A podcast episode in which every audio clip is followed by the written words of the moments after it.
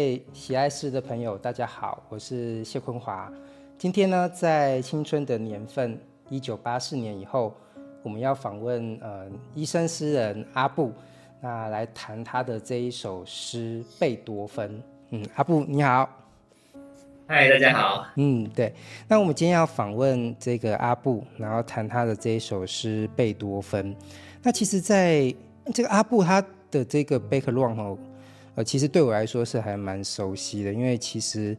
呃，可能研究这个诗，现代诗蛮久的关系，就台湾现代诗人当中，其实有一个蛮漫长的，就是一个医生诗人的这个系谱。那其实我们来看那个阿布他写的诗，哦、其实他有那个很强的那个密度。我想，因为也可能他本身就是大奖这种的获得。很多重要大奖的一个诗人啊，比如说这个教育部文艺创作奖，啊，再就是时报联合啊，这些非常重要的呃文学的奖项，那他都有获得。但是有趣的是，他作为一个医生的诗人哦，因为我在就是看他的这个背景的时候，我发现他有一个很有趣的经历耶，就是呃，您您好像有这个获得一个硕士。我就是在东华大学华文所的艺术硕士。你你是为什么当初会想要去念这个硕士呢？哦，主要就是哦，在工作一段时间之后，就想要就是脱离一下这样子啊，嗯。然后那时候就其实已经计划蛮久了，就是因为我们呃住院医师时代，就是因为在训练当中，所以不太能够请假，也不太能够随便中断这样子。所以那个时间点是我刚好升呃，就是考完专科，然后要升任主治医师。那我们医院有一个院区要刚要要要开幕这样子，可是还没，所以所以我就用呃，我就跟科里面协调，就是说呃。我先留职停薪一年去念书，然后如果那个新的院区开幕的话，我就我就去帮忙这样子，呃，所以等于说就就就从中间偷了一年来来去花莲念书。我觉得你好伟大哦，我们偷了一年都只想要休息而已。游山玩水，哇，太强了！你的休息是念这个一个呃东华这个艺术的创作硕士，我觉得好好伟大。而且其实你当初你好像在呃医学院毕业之后都要去服务嘛，当兵服务。你也你是到史瓦济兰吗？对啊，现在叫史瓦蒂尼，嗯、哦，兰的医疗团。嗯，那其实这也可以看得出来，你就是。可以勇敢走到很远的地方，而且就是，呃，愿意去挑战一些辛苦的环境的一个医生。那相对来说，就会转换在文学的世界来说，你也会去在一些休息的时间，还会去，呃，进入到这个，嗯、怎么说呢？就是另外一个领域去做一个研究，还有创作。哎，那请问一下，你这个硕士是创作型毕业，还是，呃，是？做这种学位论文的啊，我我我基本功应该没有办法拿学位论文的，我是创作硕士这样子，哦，那就是创作出你的诗集嘛，对不对？我那时候是用散文散文毕业的这样子，呃，是写跟精神医学有关的散文。哎，请问一下，口考你的人是谁啊？吴明益。哎，就是单他单单口考你吗？还是有其他的老师？还有那个心理系的一个李李维伦老师，但这可能跟文学圈子比较有一点远，但是他就是我内心偏爱。还有我们系上那个李一倩老师啊，我我我记得没错，对对对，对，所以也是严严格的考验。所以相对来说，吴明义老师就有给你的作品写一些序言，哎，就像比如说我们看到这一段介绍嘛。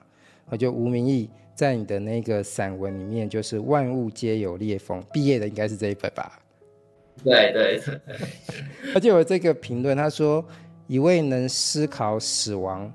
而且不只是对抗死亡的医生，也有可能接近哲学家与诗人的。我觉得这个评价非常的高。那也确实。呃，你的作品很多的另外一个很大的部分就是诗，哎，就比如说我们今天要谈的你的这一首，呃贝多芬这样子。那他本身又牵涉到一个音乐的一个领域。那其实本身作为一个医生诗人，在我们台湾文学或是现代文学当中，他是一个不是很陌生的一个传统。因为我自己本身做研究，或者说平常在接触的作家来说，医生诗人是一个很大的一个群体，就不用说战前的赖和。呃，或者是说战后，其实我跟郑九明老师、跟江志德老师其实也还蛮蛮熟的。那另外一个就是像陈克华，他他是眼科医生啊，哈这之类的。哎，请问一下，你自己觉得就是说，嗯，相对这些前辈的这些医生的作家跟诗人，你有没有属于你自己比较特别的关怀，或是属于你自己的诗的想象呢？嗯。我我我自己是这么觉得，然后就是说我我跟比较近代几个就是比较近期的的医生诗人，其实可蛮刚好，就是说蛮多是精神科医师啊，嗯，比如说像是那个金向海，金向海就是我大学长，然后在陈木红，陈陈木红现在还很常，因为我们是同我们都是儿童心智科的，所以我们很很常在研讨会上面遇到，我超级常遇到他的这样，那。就是说，我们有时候会聊，我们平常不太会聊这个啊，但是有时候讲起来就觉得说，哎，就是，呃，精医生或者是精神科医师这个身份不一定会对那个，就是不一定会影响我们的写作这样子。就是说，同样是医师诗人，或者是他精神科医师诗人，他关怀的重点不一定一样，那他写作风格大概我觉得应该也会差蛮多的这样子啊。嗯，其实很有趣的另外一个问题就是说，嗯，我自己本身在中文系教书，那一般人大家都会有一些另外的一些想法，就觉得说，呃，中文系的一定都会创作，甚至有的学生来念都会很后悔，就说，哎，这不是应该要来创作的地方吗？可是其实中文系的世界其实还是大部分都是在阅读，呃，思辨，呃，作品的本身那。写作其实有时候并不是我们那么百分之百存在的事情，就是说有时候我们都会对一些职业，然后都会有一些想象。那其实就刚刚你谈到，就是说那个你以精神科作为这个医生的职业，那你刚刚就说你好像比较会接近的遇到的都是呃精神科方面的作家这样子。那其实你们好像平常是不会谈这个创作的。我记得有有一次我，我跟那个陈克华就聊天啊，他就谈到一件事情，就是说，嗯，好像医生作家有点也算是蛮能够自然接上，可事实上，其实在医学的领域，哦，好像呃专业的医生群体里面，并不认为说医生还去。创作是一个很 OK 的一件事情，你你们对啊，真的真真的是这样子啊，嗯，这个其实就是就是说这个这个这个去去去念书或者写作这件事，这这其实有时候是反而是负面的这种。但你说比如说一个啊老师哈，就是呃高中老师或者大学教授自己的创作，我觉得这这就是一个我的社会观感就觉得这是正面的事情。他就说医生在创作，你想说哎这个人。到到底会不会乱搞我啊？会不会那个那个开刀开到一半就是 莫莫名其妙把我胆囊拿掉之类的啊？所以就是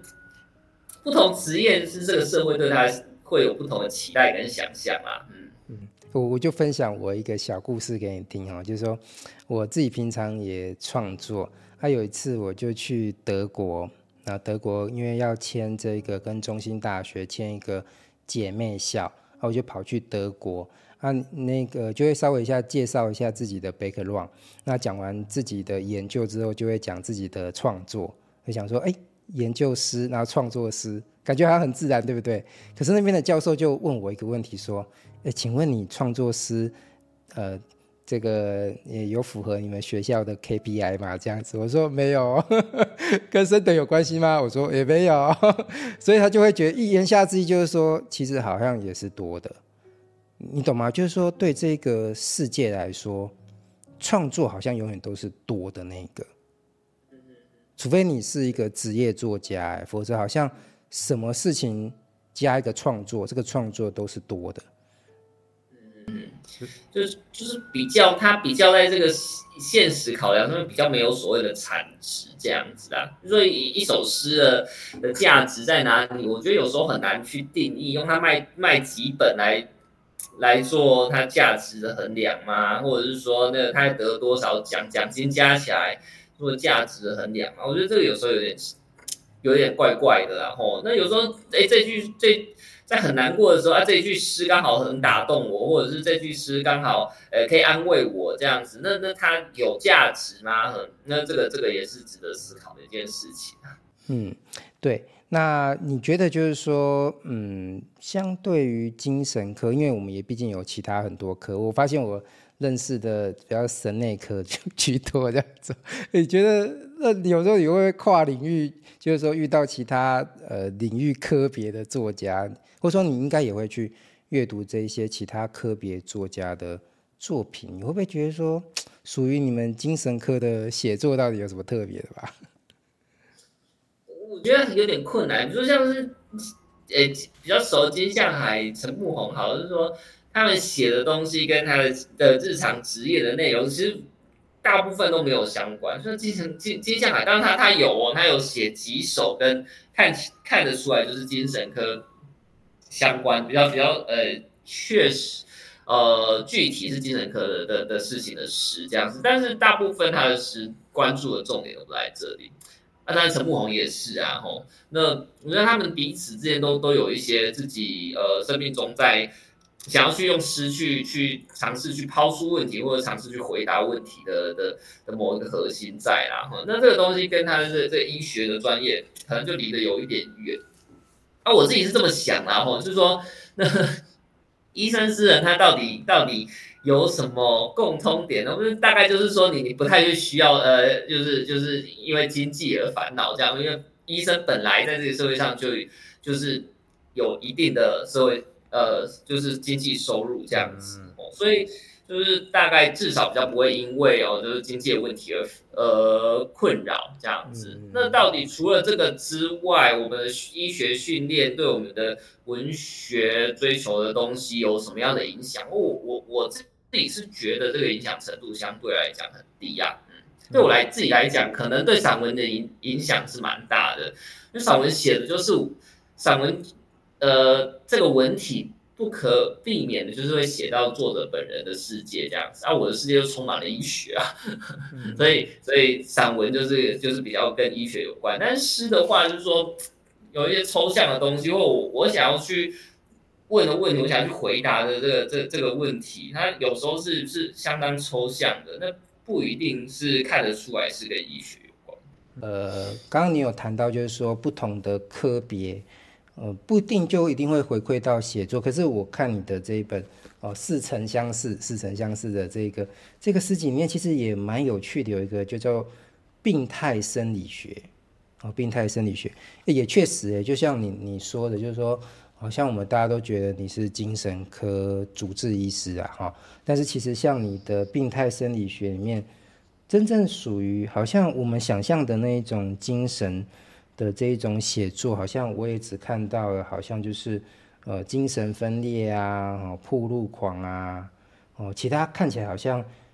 就一些不不像是精神科的东西。像我自己蛮喜欢一首诗，就是那个至此，我觉得我很喜欢这一首诗，所以也确实好像是你刚刚谈到的一些嗯这个状况这样子。所以我们现在就来进入到你另外一个跨科音乐。其实音乐也是，呃，在大学里面它算是艺术学那个部分，所以你现在又，呃，作为一个呃医生啊，写诗是跨到文学，然后用文学去写音乐，其实又不断的在做一个跨越。那可不可以就，因为我们毕竟今天是要谈的是你这一首呃贝多芬，我想这个机会难得，可不可以请您就是朗读一下？呃，您的这一首诗作《贝多芬》呢？好，呃，好，OK，贝多芬，我已经听不到了，但感觉得到。昨天夜里，雨打在玻璃上，一群透明的跳跃的复点八分音，窗外零碎的切分音。断开叶的平均率。麻雀们告诉我，星星消失的比比清晨早。这些我都知道。如果此刻有低音电，如果此刻有低音大提琴会更好。第一道阳光就要穿透云层，远处教堂的钟声即将敲响，所有的噪音都消失以后，才能听到神最壮阔的交响乐，在失去声音的耳朵里响起。啊，刚刚是阿布呃朗读他这个自己的这个诗作，呃贝多芬。那其实大家都知道，呃贝多芬其实是我们大家。这个东方领域都会叫他是乐圣，那其实他还蛮有趣的，因为其实回溯这个贝多芬的生命史，那换算成我们习惯的两岸的历史来说，其实贝多芬的生存的年代大约是清朝的这个乾隆年间 的一个艺术家哈音乐家。那其实他因为在欧洲就是已经盛名远播，所以他传播到呃我们的华语世界的时候。基本上在这个清末民初，不过很有趣的是，贝多芬刚来到东方的时候，他有各种奇怪的翻译，你知道吗？那不管怎么样，最后 对他们有各种很多很有趣的翻译哦，就是那个红衣大师当初就有翻译呃他的传记哦，贝多芬。那大家知道他的故事之后，会更能够进入到他的音乐里面，所以贝多芬其实是。非常重，在我们华文界的这个传播，呃，是这样子的。我想他的悲剧性，就像你的，呃，这个一开始的这一首诗的第一句，他说：“我已经听不到了，但感觉得到。”就听不到，哎，听好像是一种感觉，因为我们有很多感知嘛，看见、听见，可是听不到，但是。他仰赖是其他的感官的方式去感觉一切的事物，这可能是我们一般听障的人的一种选择。问题是他是乐圣贝多芬，就是说，呃，如果相对，我一直就觉得说它是我们艺术史当中哈，相对于梵谷，另外一个值得我们珍惜的耳朵。怎么说呢？因为这个梵谷他的。有人说梵谷的呃，就是切割掉，就割掉自己的耳朵，是一种精神疯狂的一种表现。可是毕竟呃，梵谷他是画家，没有了耳朵，会不会对他的 绘画产生影响？这个我们可以存疑。但是不管怎么样，作为一个音乐家的贝多芬，失去了这个耳朵，肯定是对他的呃艺术创作是一个极大的一个挑战。所以他不断的用感觉的方式。呃，去重新理解声音这件事情，所以我觉得像你的这一首诗，呃，其实一开始就写的非常的好，我我很喜欢这一段开头，就是说啊，我们现在一切的下面一切的写作都必然没有声音在作用，所以他呃，你的诗的那个意象里面就写了一个好像是下雨的感觉，就是雨在打在玻璃上，我觉得你你这边这个分段很好，说雨打在玻璃上。一群透明而跳跃的附点，哦，这时候你就断行八分音符。所以一开始那个附点，我没想到哦，可能是我们写作上的那些点，但其实它会呼应到你这首诗的一个对象是贝多芬嘛，所以是附点八分音符，在这个乐谱或乐理上，它是一个呃前面那个音的半的一半的这个音长，所以你就会感觉到说啊。我我自己看到这边，我就觉得蛮感动的。怎么说？我会进入到那个贝多芬的那种悲剧感，就是说，你看音音乐家原本看世界都会把它转译成声音，可是今天没有了听觉的音乐家，他虽然用这样的方式去翻译这一个世界，乐就是那个音符的方式去翻译这个世界，可是在他的耳朵又没有办法把这个翻译出来的这个乐。这个音符呢，再转换成它可以弹奏出直接听到的这个声音，所以我就觉得说，这边的这个譬喻，我觉得非常的精彩。透过这个音符，然后去连接呃外在事物的这个雨点的意象，然后又再回扣这个听不见音乐的贝多芬，所以它这个这一段里面，我觉得有很精彩的这个视听觉的。转换以及不能转换的这个复杂性，就我就蛮喜欢这一段的这样子。所以我想问你，就是说，哎，那你这一首诗其实，呃，通常如果相对于那种文学奖的作品，这首诗应该算是一种某一种小品吧？因为，呃，贝多芬这么伟大的音乐家，那你你用了只用了四段去写，为他某一种程度上的立传。那其实你自己在读这样，或者说重读你这一首诗，或是你在写这一首诗的时候，你自己有没有特别属意哪一个段落的意象？我我觉得这首诗我是蛮喜欢的，它其实就是三三首，我我印象中，我我有点忘记第第三首是什么，但是这三首是我一起写的，然后是贝多芬、莫内，还有一个应该是牛顿吧，我忘记了。哼，那这三种写写作背景是 有一次，我那时候啊，那那时候时间很多啊，那时候我就有一次就想说啊，我我想要去就是沿着铁铁路走，然后我就。就去就在一个跨年夜，就就搭了火车去花莲，然后在花莲吃饭睡了一个晚上，这样，然后清晨我就背背起背包，然后从花莲往南走，然后第一天就走到什么瑞穗哈，然后在哎第一天走哪里？万荣，然后在瑞穗，然后之类的，然后第三天走到玉里，然后这就这这三天就就走路的时候你就没有办法没有办法做其他事嘛，然后就就就湿它就就自己跑出来这样子，然后我觉得那个其实。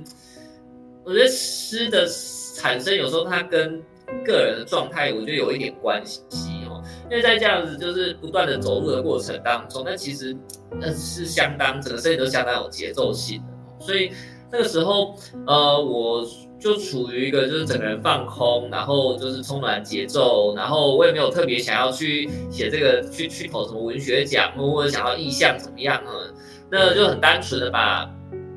从呃某个地方，从某个很深的地方跑出来的的的字跟意象啊，把它抓起来这样子，嗯，然后那时候就是一天啊写一首这样子，那哎我是觉得都蛮喜欢，但这个就不会得奖，你知道吗？哦，因为他就不 condense，就没有没有很很漂亮的意象哦，就是就是彼此前后呼应啊，或怎么样这样子，但是你就看出说它就是很。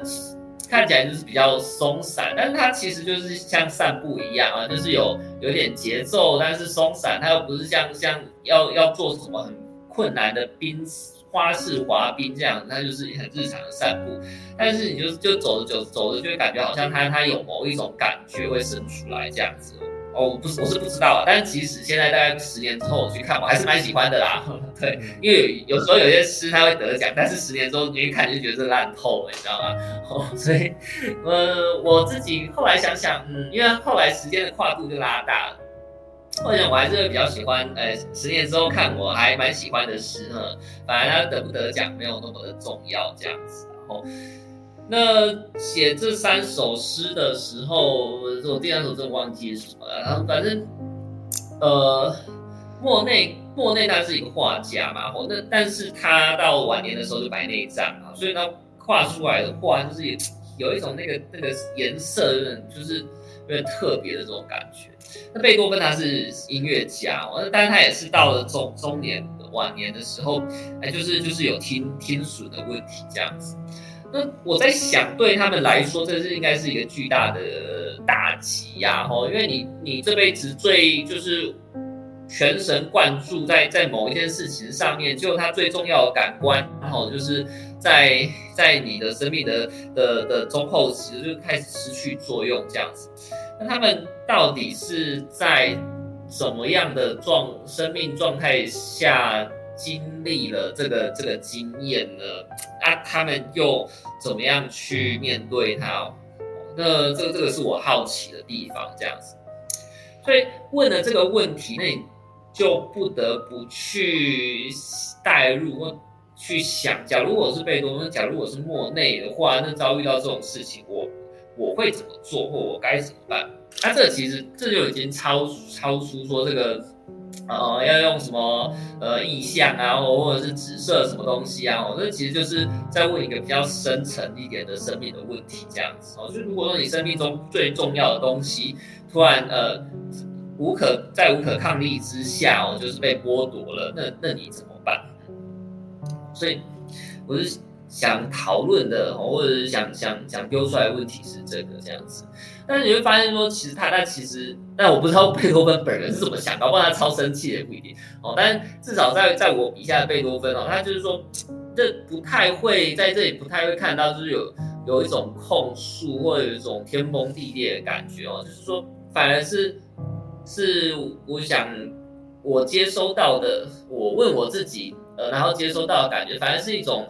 安静，然后是一种比较纯粹的的感觉。那当然听觉被剥夺了吼，所以当然他最重要的的的人生最重要的元素就是声音。那在这样的状况下出来的，其实都会是，比如说旋，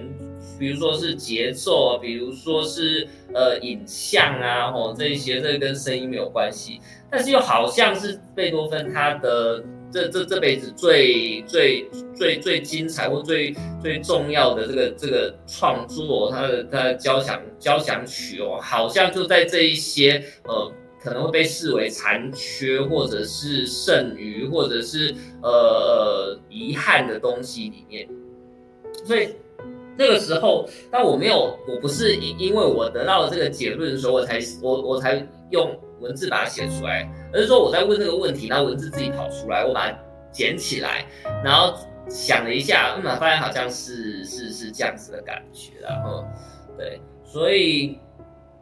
回过头来，我这个这个到底要写什么呢？就是说我大概在二十二十岁的中间的时候，那个时候我去假设我的生命里面，假如说有一天遇到了一个很很。重大的变故哦，那那我该怎么去看待它？这样子，就是贝多芬替我去回答这个问题。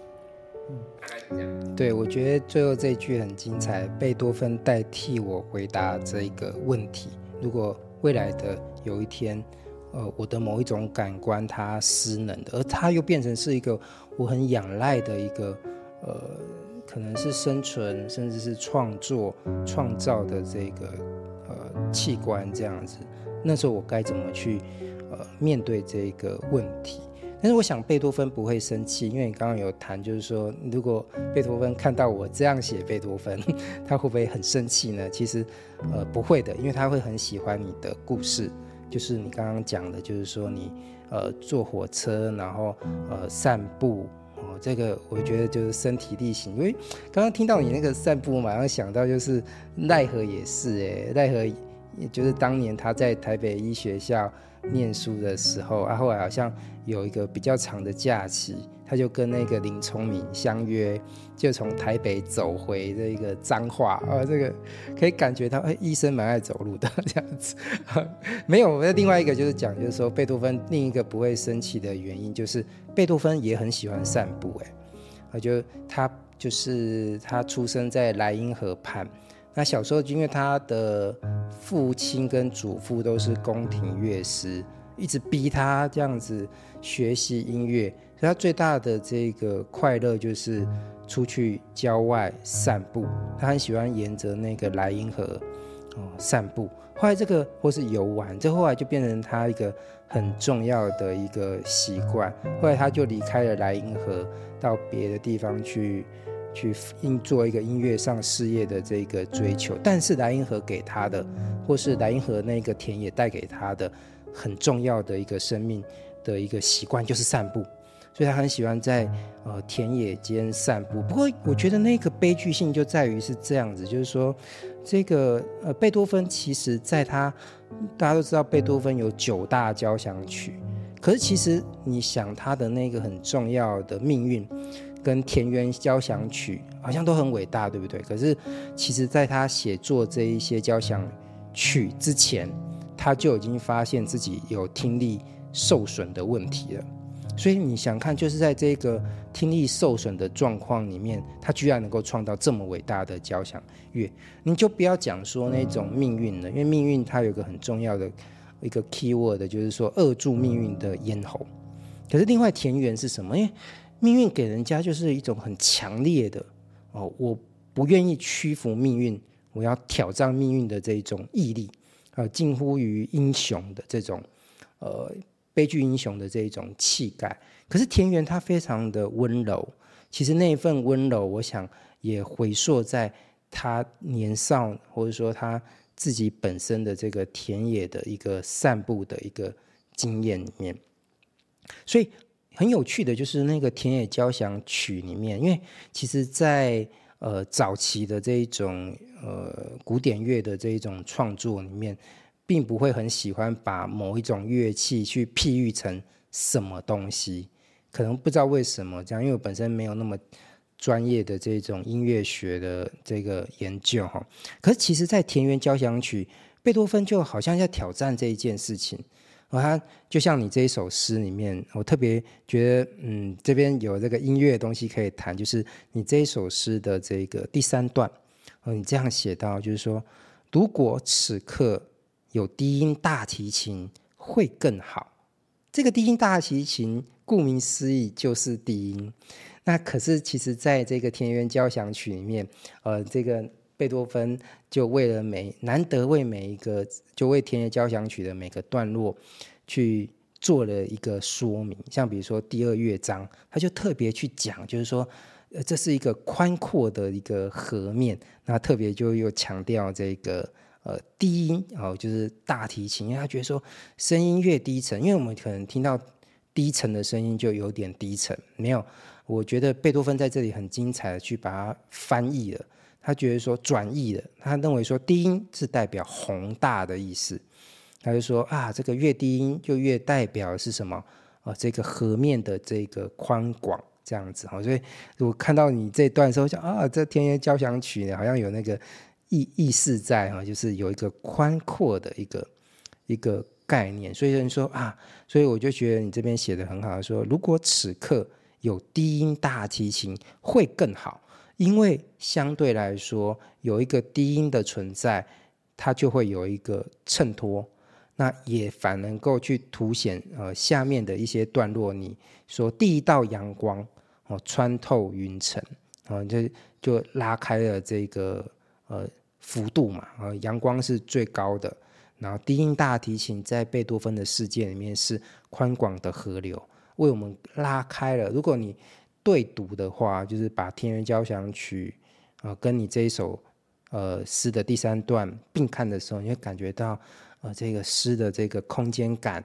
啊、或者有一种就是交响诗啊。因为很有趣的，就是说，其实我们大家都会觉得说，像我们刚刚一开始在聊的时候，就一直谈到说，好像。每一种领域都有一个区隔在，可是，在音乐世界里面，好像有更多的包容。怎么说呢？呃，像贝多芬的呃这个交响曲里面，哎，就会有，比如合唱啊，他就会特别选诗人的诗，然后录，我就改编他的诗，然后透过这个呃这个歌手哦，就又把它唱出来。而交响乐里面出现唱词，其实是。也蛮有趣的一种实验，所以大家都会想说，就是我们很平常做研究里面最常去聊的，就是萨伊德去聊贝多芬的时候，就特别强调一件事情，就是晚期风格。但是晚期风格是什么意思呢？就是说，呃，在萨伊德观察，萨伊德的观察里面，他就发现说，诶，其实贝多芬其实他在世就已经很有名了，啊，在世非常有名，因为他。他是还虽然他好像很悲壮这样子哈，可是其实他对于他自己的呃作品的这种嗯普及是做了蛮多的努力啦。比如说像那个战争交响曲啊，呃，这个惠灵顿的胜利啊，这个呼应当时的时事，所以就让他的交响乐就不再曲高和寡，然后大家也愿意。去听他那个比较严肃的作品，所以其实贝多芬在生前就是一个很有名的音乐家，算是除了身体上的那些残缺之外，生活上其实还算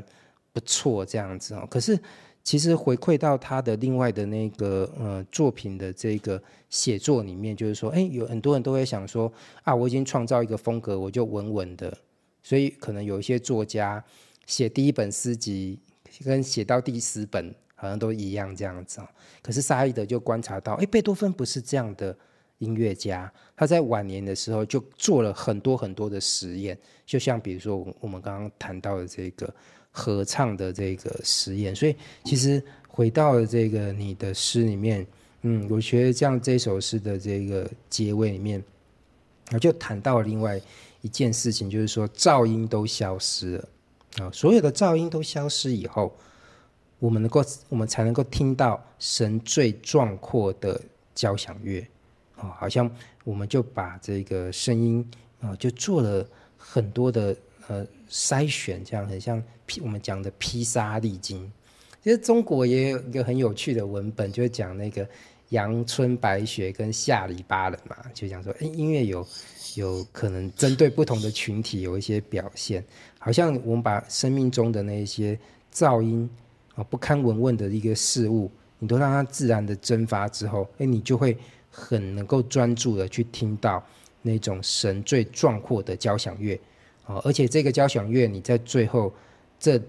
首诗的最后两行说：“这个交响会会在哪边被听到呢？是一个失去耳朵的、失去声音的耳朵，反而能够听到。所以其实也能够呼应到说，我们一直都觉得我们人类是一个很特殊的一种生物，这样子就是说，呃，你看不到没有关系，你闭在眼闭着眼睛，你在脑海中可以去想象出那个事物的样子，啊，甚至是我们现在在这边。”好，可以闭着眼睛去想象到非洲的大草原的狮子。相对应来说，哎，如果我现在耳朵听不到，或许用脑海也可以去获得声音。所以贝多芬他呃自己就有说到一件事情，就是说，嗯，其实他不害怕人家说，哎，你听不到了这样子哈，就是说一个音乐家居然呃听不到。他说我们不需要这样的怜悯。他说我不需要这样的怜悯。我只担心的事情是什么呢？大家以为我不能够再创造了，不能够再创造音乐。然后这个，因为大大家太习惯把一切事物都连接得太紧密啊，就是呃看得到才能做画家，听得到才能够做音乐家。可是对音乐家来说，我们的创造这件事情是给世界声音，并不是世界给我什么声音。让我去听见，所以在这边就感觉到，就是贝多芬的嗯伟大，跟他自己本身的一个行，就算是行将暮年，他的实验性还是非常的高，这样子哈。所以刚刚你有谈到，就是说啊，你写作这个贝多芬的东西，其实本身好像也跟你，我觉得还是跟你的医生专业有关系耶。你都去观察那一种不能怎么样的创作者。呃，比如说晚年的这个呃这个莫内嘛，他因为白内障的关系，因为他们都外光派啊，他们他们画印象派的画作都跟早期的画不一样，以前都室内画，啊到了莫内他们喜欢或是专注于观看这世界上的真正的光影，所以我都没有戴太阳眼镜画画，所以眼睛就。就就白内障，我有一次那个陈克华也跟我讲啊，就是也是讲到这件事情，就是说，所以呃，这时候的这个莫内他的画的用色都过重啊，其实也也有这样的一种状况，就是说，我相信也有一些研究也会去谈，就是说，哎，听不见的贝多芬会特别喜欢用什么声音，或许也值得我们去追求这样子。那我也想要问你一个问题，因为我们常常讲就是。呃，诗跟我们常讲诗歌嘛，就必然的诗跟音乐性的歌，它有一个连结性。那你自己本身写诗，特别你也在东华求学过嘛？那大家在东华马上就会想到杨牧老师。那杨牧老师就是最重视就是诗的音乐性。可是对我们先不要。先不要把这么厉害的诗人召唤过来啊！我们还是问你好，就是说你自己觉得说，呃，你自己本身写诗跟音乐之间的关系很强烈吗？嗯，因为就是说，呃，那我我跟杨牧老师并没有直接接触啦，然后因为我我进去的时候，杨牧老师身体就已经不是很好了，这样他其实不不太会出现。那但是就是说。你去读杨牧，但杨杨牧大概台湾写诗的大家都已经会读到，不管你喜欢他或不喜欢他，但是因为他 实在太太重要，然后太太厉害了，所以你就一定得哎，一定会接触过这样。那你去读杨牧的诗的时候，你就发现，哎，他他是有，他是有他自己的的的的的步调，就是在像像在跳舞。但是夏宇也是同样一个另外非常厉害的是，夏雨也有自己的步调，但那个就在更更灵巧、更刁钻一点这样子。哦，金向海也会有金向海的步调，所以你会发现，他们说就是诗为什么他换了一个语言的时候，他会有某一些东西会会会会失去的。我觉得就是这个这个呃语言的音乐性，我就会变，它就变得不太一样这样子。那我自己，我我自己当然没有没有办法像杨牧老师哦，就是有那么深厚的音诗的这个这个这个底底蕴，然后就是说我可以从理论上面去去知道说怎么样去应用这些声音。但是我自己大概会在写完诗的时候，大概试着会自己去再练几次这样子哈，然后就感觉啊，它的它的节奏是这样，它的节奏是这样子。那这个节奏我喜不喜欢？我觉得非常的。野性土法炼钢的，就我因为我我从一开始写写作的时候，我就不是一个呃先学写作然后再再去写的人，我就是自己长出来的，就是野生的这样子啊，所以我也没有办法去用学术的方式去解析它，就是自自己哎念过去，然后喜欢这个这个这个这个字的感觉，喜欢这个这个字带带给我的音乐性这样子，我大概会有这样一个步骤啦。那当然就是读的人，读的人会不会喜欢这个，我就没有办法去去去掌控了。这样子，嗯，你这边谈到的这个所谓的属于你的音乐性啊，就比较放在节奏，节奏。那嗯，押韵可能不是你去注意的事情，但是节奏显然是呃很多诗人必然会去，就是念自己的诗本身。去属于完成你自己的节奏，因为觉得有时候我们常常讲那个声韵学嘛，其实我后来发现，属于我们现代诗的音乐性，其实表现更多的是节奏，而不是押韵，就是语感的问题。押韵我觉得也是也是蛮重要，但我押韵我通常我通常不会放在最后面，我会放在就是句子中间某一个奇怪的地方这样子。那、因为它它它。它句子中间跟可能句子的后面，就是在在某一些某一些点的时候押韵，然后你在那个押韵，你点到这个韵的时候，你就会自动把这个这这些句子又又在切的再再再更细一点，然后所以它就变得就是就变得有长有短这样子。那我我自己是觉得这样子蛮有趣的，但它到底是不是，比如说在在诗学里面到到底能不能这样做或这样做，呃呃有没有什么渊源？说实在，我自己不是那么清楚。嗯。因为早期如果像波特莱尔他们，他们是都会用呃一些古典乐的一种乐式，然后来去做，比如说舞曲啊、回旋曲啊，哦这样的方式去做。可是嗯，我就常常发现，就回到台湾文学的世界哦，我们常常有很多的医生诗人啊、化学家诗人啊，我严格来说，诶。不知道为什么好像都没有遇过音乐诗人，虽然虽然很多 CD 上面都会说他是钢琴诗人，比如说肖邦钢琴诗人，可是我认识朋友太少嘛，我又很少发现真正的本业是像你本业是医生，然后长出了一个写作的能力，对不对？写写诗的的这个发展，我真的严格我就没有遇过真正的音乐家。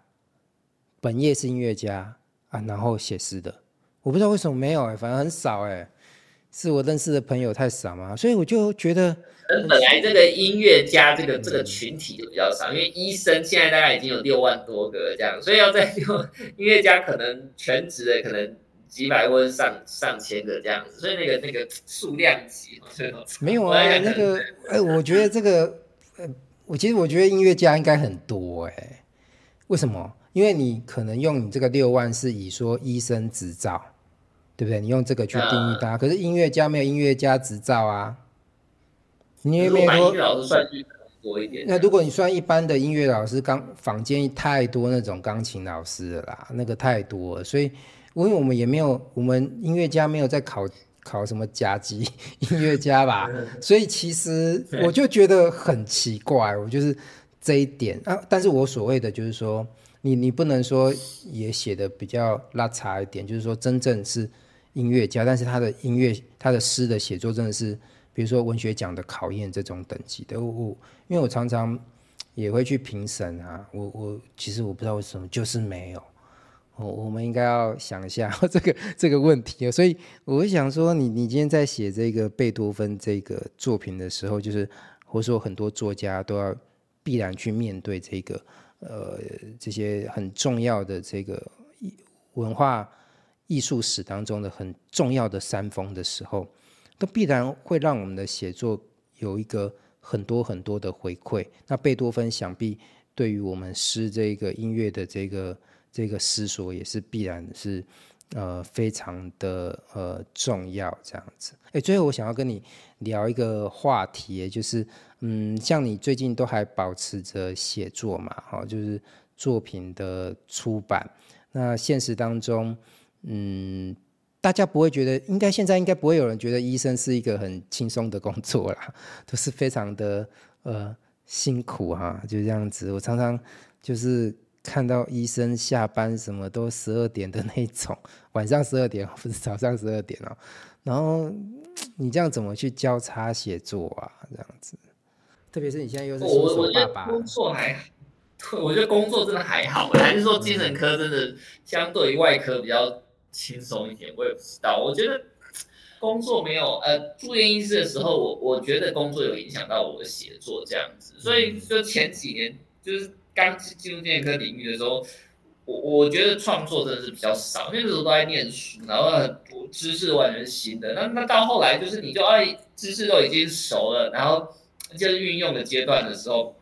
哎其实就就是还是会有想要写东西这样。所以那个时候也是因为在在华文所之前，我就已经开始写我的那个那个毕业创作了这样，所以写我是写一一一部分之后再进去的。那那，但是我我我觉得这这个工作还好，但是生小孩真的超级恐怖，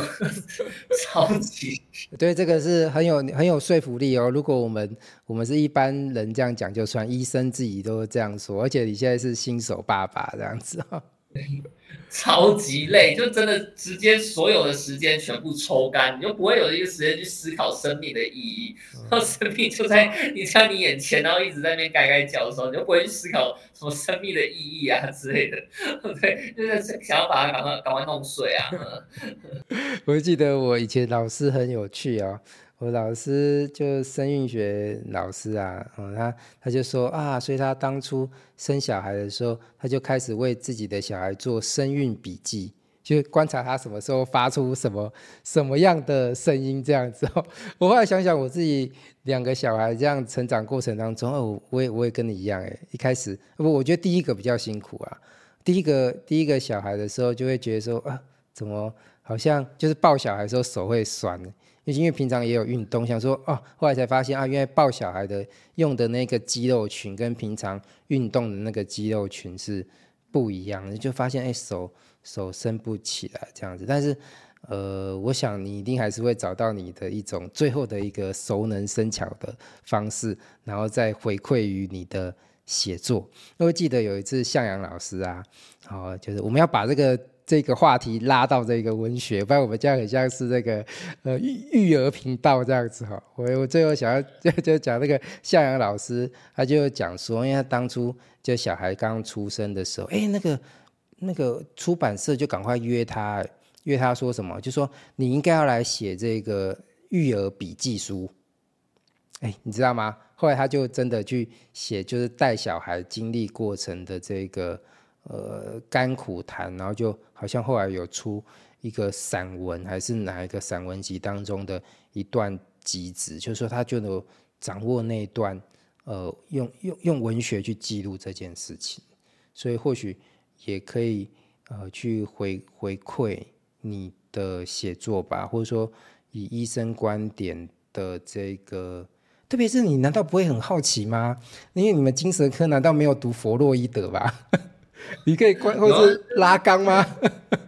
你可以观察观察一下他有没有镜像镜像的状况嘛？观察到哦，就是哦，就是这个心灵正在正在跟外界接触的这个过程，哎，真的是有趣的，真的是有趣。的，嗯、尤其是一些一些就依附学、依附理论啊，或者什么的，我觉得真的是可以看得到。而且我们做这种心智可能就是相对会接触比较多一点，像哦哦，自己自己养小孩哦，原来是这样，书本上写原来是这样子，然后才有这个感觉啊。嗯，对啊，所以呃，最后因为我们今天的专访也是在晚上，然后跟这个诗人阿布谈的是贝多芬，所以今天就感谢这个阿布接受我的专访。那最后我想我们就呃来听听这个贝多芬非常有名的这个曲子呃《月光》。贝多芬阿布的诗，谢坤华朗读。我已经听不到了，但感觉得到。昨天夜里，雨打在玻璃上，一群透明而跳跃的附点，八分音符。窗外零碎的切分音，断开夜的平均律。麻雀们告诉我，星星消失的。比清晨早，这些我都知道。如果此刻有低音大提琴，会更好。第一道阳光就要穿透云层，远处教堂的钟声即将敲响。所有的噪音都消失以后，才能听到神最壮阔的交响乐。只在失去声音的耳朵里响起。